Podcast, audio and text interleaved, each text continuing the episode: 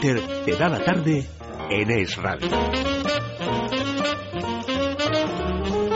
Bueno, ya saben nuestros oyentes que Felipe Couselo es nuestro detective musical. Felipe, buenas tardes. Muy buenas tardes. Pero te sales de tu horario por una razón muy especial. Y es que quieres participar tú también en nuestra sección El gusto es mío. Y cuando digo mío, es mío, mío. Y me quieres presentar a alguien. ¿A quién, Felipe? Pues hombre, te podrás imaginar que. Hombre, sí, si al eh, quitarte me presenta un de, uno de baloncesto, él y a un torero, supongo que tú no vas a ser un astronauta, tendrá que ver con la música. Tiene que ser un músico porque además los músicos, los artistas en general, pero especialmente los músicos, son personas diferentes. Son personas que siempre, eh, como es el caso de nuestro invitado, conocemos de otra manera. ¿Por qué? Porque ellos eh, nos hablan de muchas cosas, conocemos sus luces y sus sombras, y esto es mejor cuanto más honesto es el artista. Como esta tarde tenemos a uno que es muy honesto, lo vamos a, conocer eh, de una manera muy especial, un poco a flor de piel como se conoce de verdad a los artistas. Un tipo que siempre ha estado en, un montón de fregados, dicho en el eh, buen sentido de la palabra, y eso no es casualidad. Hay algunos que tienen pues, una canción de éxito, que tienen incluso un disco, que tienen una gira, pero cuando llevas más de 15 años y siempre, de algún modo, metido en alguno de esos fregados que tienen tanto eco que llegan a tanta gente y que gustan a tanta gente, pues no puede ser casualidad. Y tampoco es casualidad que lo que viene a ofrecernos es eh, lo mejor, sin duda, que ha hecho hasta la fecha. Aquí es donde nuestro invitado se distingue de otros muchos. Cuando has vendido más de un millón de copias, cuando llevas eh, más de 15 años en la música, a veces te aburres, a veces vives de rentas, a veces eh, tocas la misma otra vez como si fueras el pianista de Casablanca, pero no es el caso. De hecho, es inquieto, y demuestra que ante todo pues un artista siempre tiene lo mejor que ofrecer de sí mismo. Eh, David de María, muy buenas, ¿qué tal? Pues imagínate cómo estoy después de, esta Yo he llegado tarde aquí al estudio mientras había algún tipo de... porque te lo ha puesto, que cómo hablo de ti, ¿eh? Y sobre todo lo que le gusta a un artista supongo es que le elogien el último trabajo, que además es el que estamos promocionando otras vidas. ¿eh? Te he dicho que eres auténtico y honrado, no está mal. Con una introducción así, eh, pues uno se, al menos empieza, empieza el día pues con, con otro optimismo y, gracias por entender nuestras luces y nuestras sombras y por, por respetar que, que el músico lo que quiere es estar en constante crecimiento y aprendizaje. Si no se deja eh, enredar por, por entornos y por, por vidas más canallas o por gente que viene a, llevarse una porción del pastel muy grande y que se lleva, se lleva tu, tu creatividad a su terreno, ¿no? Y a veces pues la condiciona y la mediatiza. Y yo he estado 10 años quizás siendo demasiado sumiso de decisiones de terceros y, y me alegra que, que, en este disco veas eso, que, que de verdad es un nuevo renacer, es un nuevo renacer para mi carrera artística porque eh, me siento un hombre, me siento adulto, he superado esa barrera de la adolescencia con la madurez, con cometiendo errores y, creo que he hecho un disco donde me he desnudado bastante y donde creo que siendo fiel un poco a mis principios poéticos y metafóricos, que tampoco es que sean para máster de literatura, pero, pero al menos a mí me sirve para expresarme, pues, pues, al menos sí que hemos conseguido hemos conseguido la sonoridad que, que, que Felipe creo que ha percibido y uno se alegra, tío. Muchísimas gracias, Felipe, de corazón. Vamos a hacer una cosa. quiero explicar a David y también a nuestros oyentes el objetivo de, de, la entrevista y de tener aquí a Felipe y a David de María. El objetivo son dos objetivos. Como hacemos en este programa, siempre fijándonos en eh, promocionar lo nuestro, para que entre todos, oye, pues eh, podamos salir un poquito del túnel que estamos atravesando, queremos promocionar a David de María y sobre todo su último trabajo. Está muy bien escuchar las canciones de antes, pero ahora el que hay que comprar es el disco de ahora, Otras Vidas. Y luego también queremos que oyentes que no te conozcan sepan un poquito más de ti y de quién es David de María. Por cierto, David de María, ¿cómo surgió el nombre artístico? Mi primer director artístico en la entonces fusionada con Sony BMG Ariola, eh, Paco Martín, descubridor de grandísimos talentos en este país eh, y fuera de él, eh, se le ocurrió en un restaurante argentino llamado de María preguntarme por el nombre completo de mi madre y mi madre se llama María Josefa.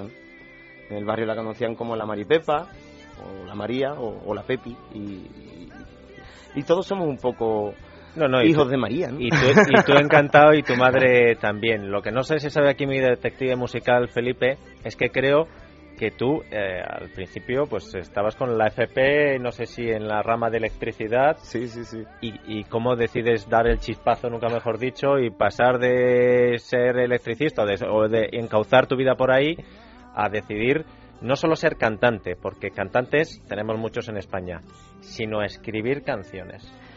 Sí, y, intentar también cada disco, como en este último, aportar eh, ese crecimiento que uno va teniendo, ¿no? Porque el, libro se va escribiendo sobre la marcha. Adelantarse muchas páginas es cagarla, o, al menos a mí me ha pasado cuando lo he intentado hacer. Me fui a Abbey Road después de, después de un éxito con Preciosa Mía y se me fue un poco la olla porque yo ya quería hacer los de ver. yo dije, yo, yo, yo soy de Jerez, pero yo quiero irme a Abbey Road y no lo enseño en mi público y de medio millón de copias casi bajé a, a 100.000 copias. O sea, perdí a 400.000 adeptos que se habían comprado barcos de papel. Eh, se me ha olvidado la pregunta. No, ¿cómo surgió? ¿Cómo, surge? O sea, un chaval que está en Jerez eh, dice, bueno, pues ¿qué vas a hacer? Supongo que te preguntará la señora María, bueno, pues voy a hacer FP, electricidad, y de pronto dices, mira, que la guitarra esa que traes hoy ahí, supongo que te tendrás que cantar algún temazo, dices, mira, que creo que voy a dedicarme a la canción. ¿Cómo surgió? En, en mi caso, además, cuando no había antecedente artístico en la familia, yo creo que surge por una familia muy melómana que me ha criado entre el flamenco más más puro eh, de, la, esencia, el torta, el capullo, el Fernando Terremoto, la paquera de Jerez, eh, Manolo Caracol y luego por supuesto la voz de plata y el quejío arenoso de Camarón de la Isla. Y luego con, una familia que también me ponía cerrada, Sabina, Javier Rival, a Imán, a, a Triana, a Alameda, al último de la fila, los primeros discos, Enemigos del Ajeno y aquellos discos del último. Y, en una tierra además donde todo se celebra con cante. Hay una, una boda, una comunión, un bautizo, un cumpleaños. Incluso cuando no hay nada que celebrar también se canta. Cuando no hay nada que celebrar, a la fresquita en verano, buscando en las casas puertas, porque Jerez, al estar un poco más en el interior, pues sí que se ha llevado siempre en los barrios sacar la guitarra en el, a la calle. Y, y los carnavales de Cádiz me ayudaron mucho en mi época escolar a empezar a, tener compás y, y a ir sacando melodías por mí mismo que no, que no escuchaba a nadie y copiaba, sino que empezaba a crear melodías sobre mis referencias, ¿no?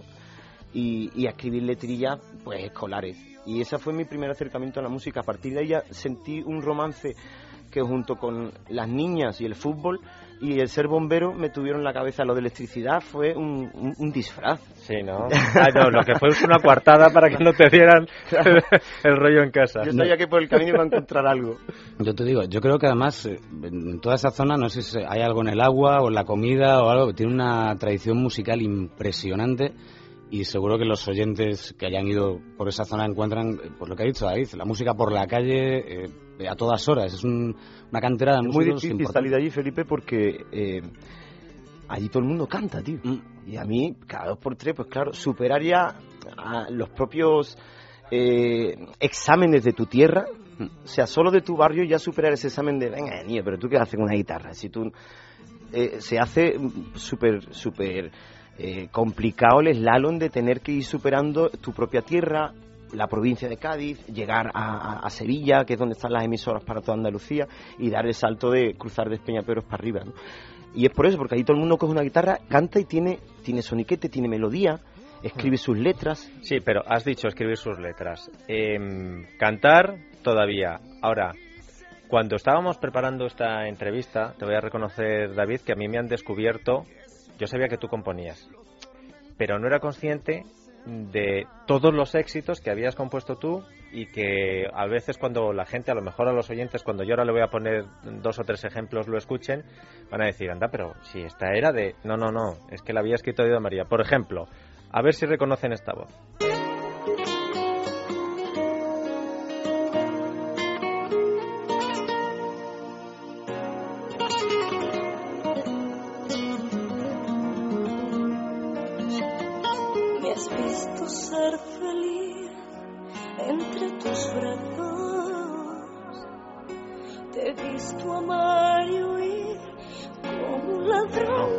Que es el que le escribía las canciones bonitas a Malú. No, solo a Malú, porque a otros estilos también diferentes le pone letra de David de María. El gesto de tu cara te delata y la furia que se anida en tu interior. hombre, los caños, estamos está presumiendo de Cádiz, David de María. Sigue, sigue Isaac poniendo ejemplos.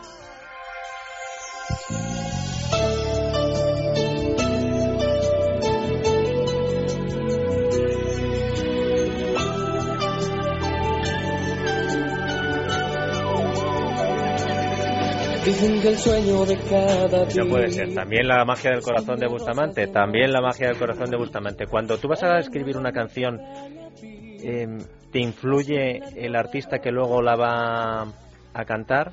¿O como es una canción muy tuya, te la, te la escribes como si luego la fueras a cantar tú? Que de hecho luego las cantaste y las recogiste Sí, en un en disco. posdata. Sí. Uf, menudo posdata. Me, me varió la cabeza y perdí hasta mi propia esencia al cantar todas estas canciones.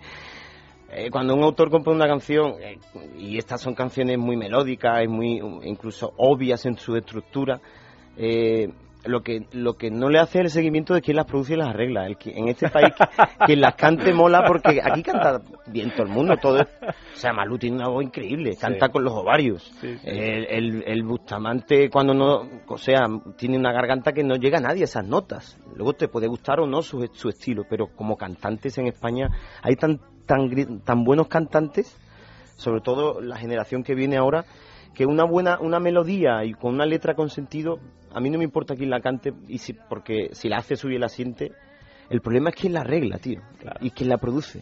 Y yo escucho, tú, tú escuchas con una guitarra. A ver, a ver, dale, no, sí, dale, pero si la tienes ahí, lánzate, hombre, salao. Tú escuchas con la guitarra. Dicen que el sueño de cada día es una risa llena de espinas. Te araña el alma, te da la vida. Vas a ver algo más de puntillas. Y es otra canción.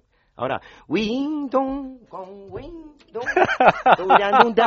Tú dices, joder, La ¿dónde que- está la la- sirenita? Es- es como el que escribe- entonces, ¿qué pasa? David de María eh, hace, hace canciones muy...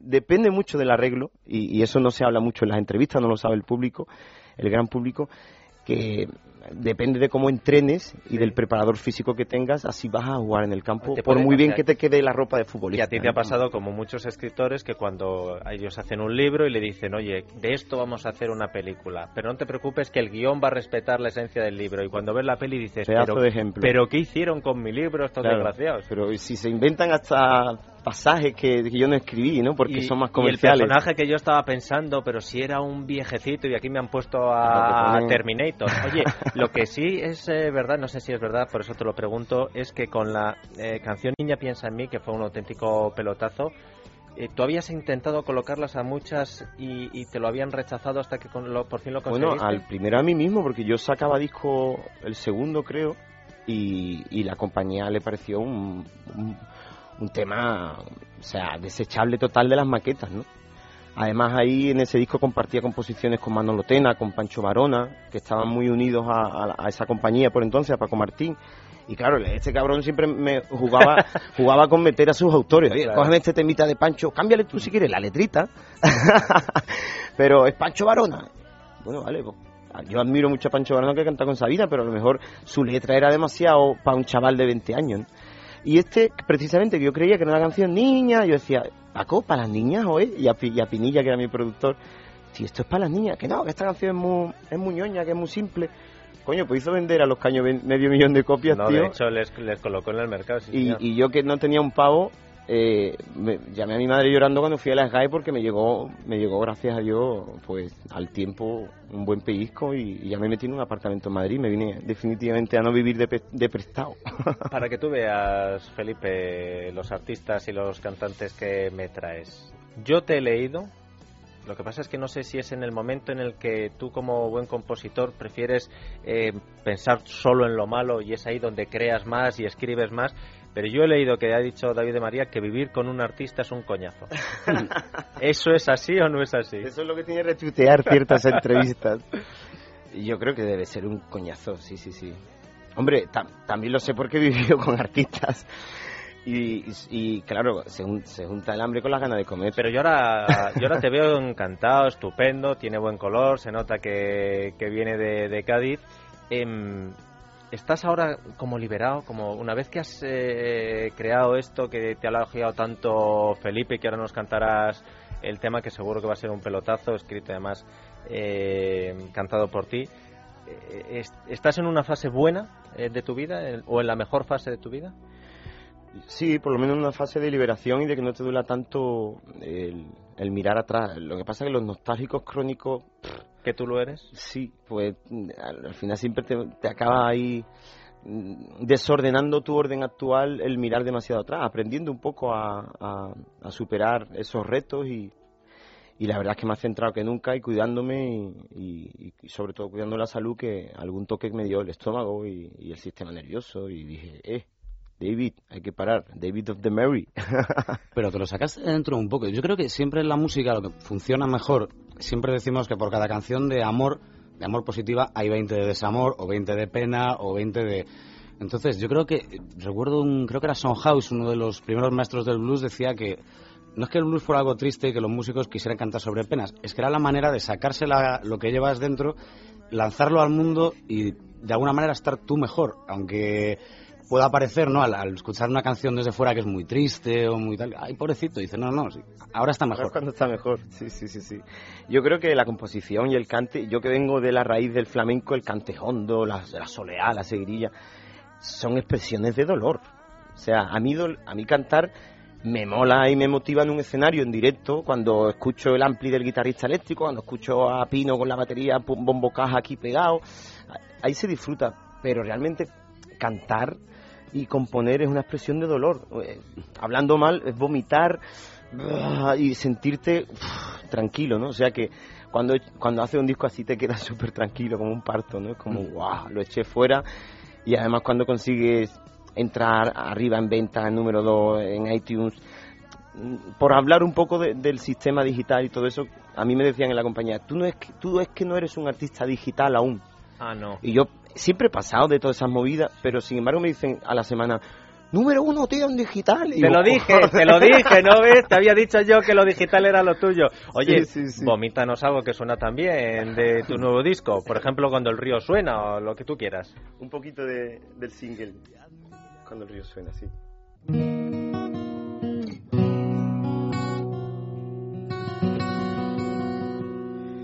Dicen que el río cuando suena, que agua lleva? Oigo tu nombre susurrado hasta en el viento. Ya ve que caprichoso fue el destino y su encuentro. Sorprendí mirándote de otra manera. Cuánto has cambiado a tus 30 primavera. Y hoy me tiembla el pulso si te veo los sentimientos no pueden que hablan los hechos en el misterio del amor. Quizá me enamoré de ti, de este sueño. Mi inocencia es esa llave que me ha abierto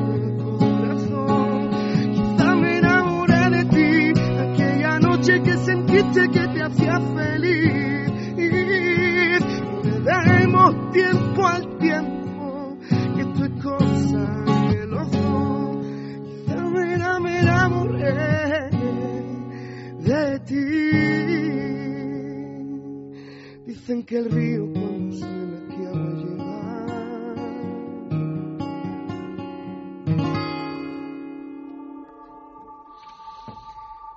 ¿Has visto, no? Ahí lo tienes. Has visto, decías que era auténtico.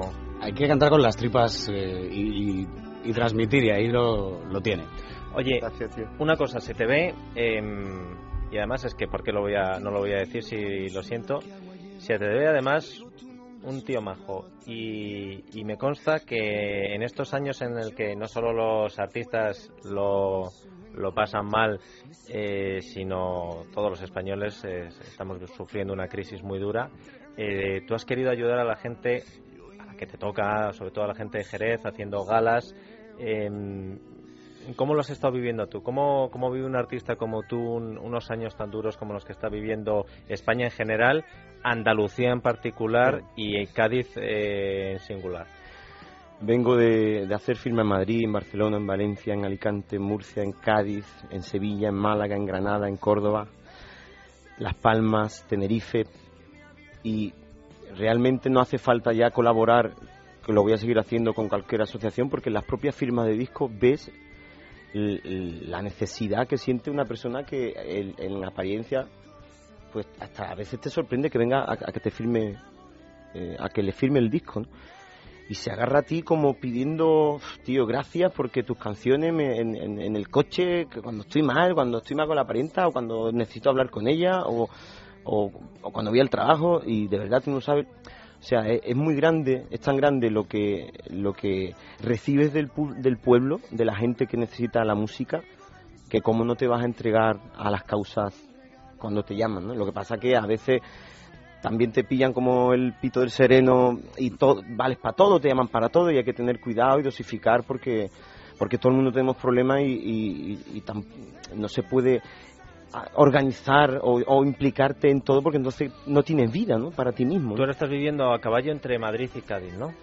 Sí, estoy más tiempo en Madrid, es donde mantengo el día a día de mi carrera y, y- y donde vivo con mi pareja, eh, que ella también trabaja en Madrid, y, y siempre escapándome al sur cuando, cuando puedo, o cuando me pillan días libres, o cuando pilla el fin de semana, o tocamos cerca, aunque tenga que hacerme 200 kilómetros, prefiero tocar en Córdoba y dormir en casa, ¿no? o, o tocar en Málaga y ven- venirme a mi casa a dormir. a Ahora supongo que vendrán tiempos eh, duros, pero a la vez eh, agradables, porque promocionar algo significa que tienes algo que, que promocionar. ¿Y cómo, cuál va a ser tu calendario?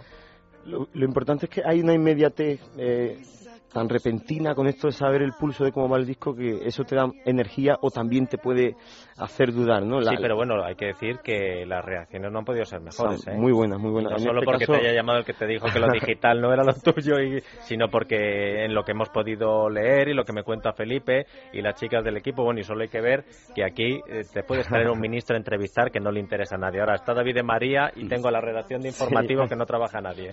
Después de una introducción como la que me ha hecho Felipe, yo ya tengo ganas de componer otro ya ni, promoción, ni agenda, ni nada. Eh, que sea como este, perfecto, porque yo ahí me reafirmo que es para mí lo mejor que he hecho hasta ahora y es algo que casi nunca suele pasar. No, no sueles coincidir con el artista, siempre se dice el último disco es el que interesa, pero es que justo estamos, a mi criterio, en el mejor disco de David de María y es que le tenemos en el, mejor momento.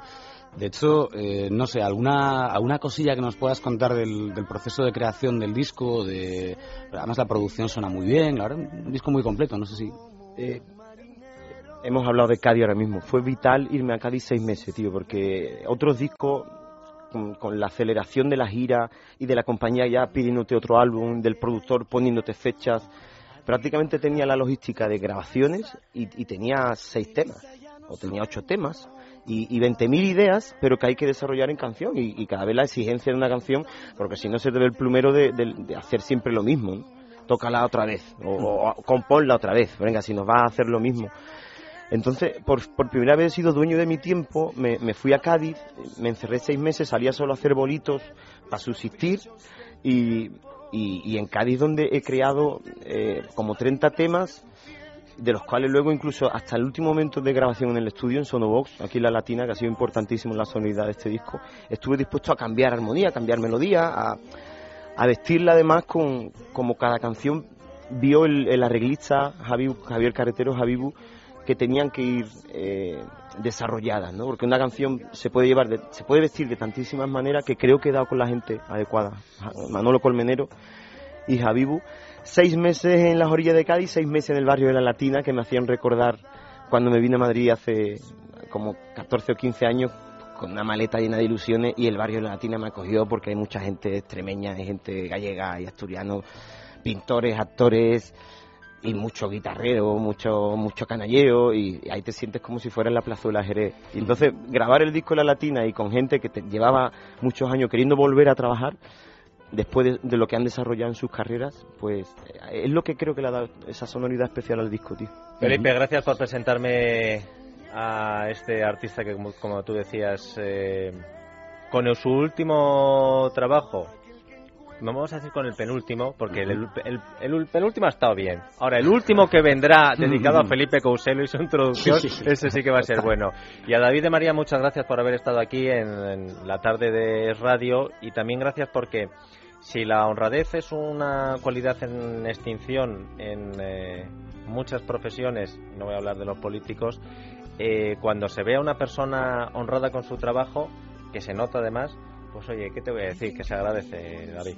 Igualmente os digo, ha sido un placer compartir una charla tan, hombre, un poco egocéntrico porque hemos hablado solo de mí, pero espero compartir con vosotros, hablar de vosotros también. No te preocupes que el día que Felipe saque disco se lo presentas tú aquí en la tarde de, Será un placer. radio. gracias. Será un placer. Bueno, y a ustedes decirles que sí, que está muy bien. Yo no sé descargarme nada, pero creo que te lo puedes descargar por la patilla todas estas canciones. Pero entonces no tendríamos luego artistas honrados y auténticos con lo que disfrutar sí aquí, así que se apuntan otras vidas y luego van a David y que se lo firme si quiere y le cuenta lo que sea. Pero como dice Luis Herrero de los libros, lo importante no es leerlos, ni tampoco escucharlos, hay que comprarlos.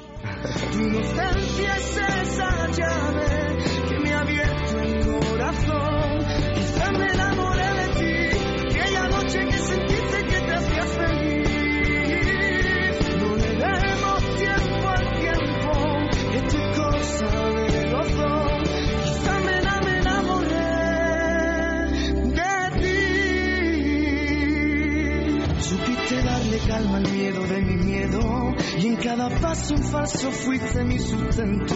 Ya ves que curridizo fue el azar en este juego.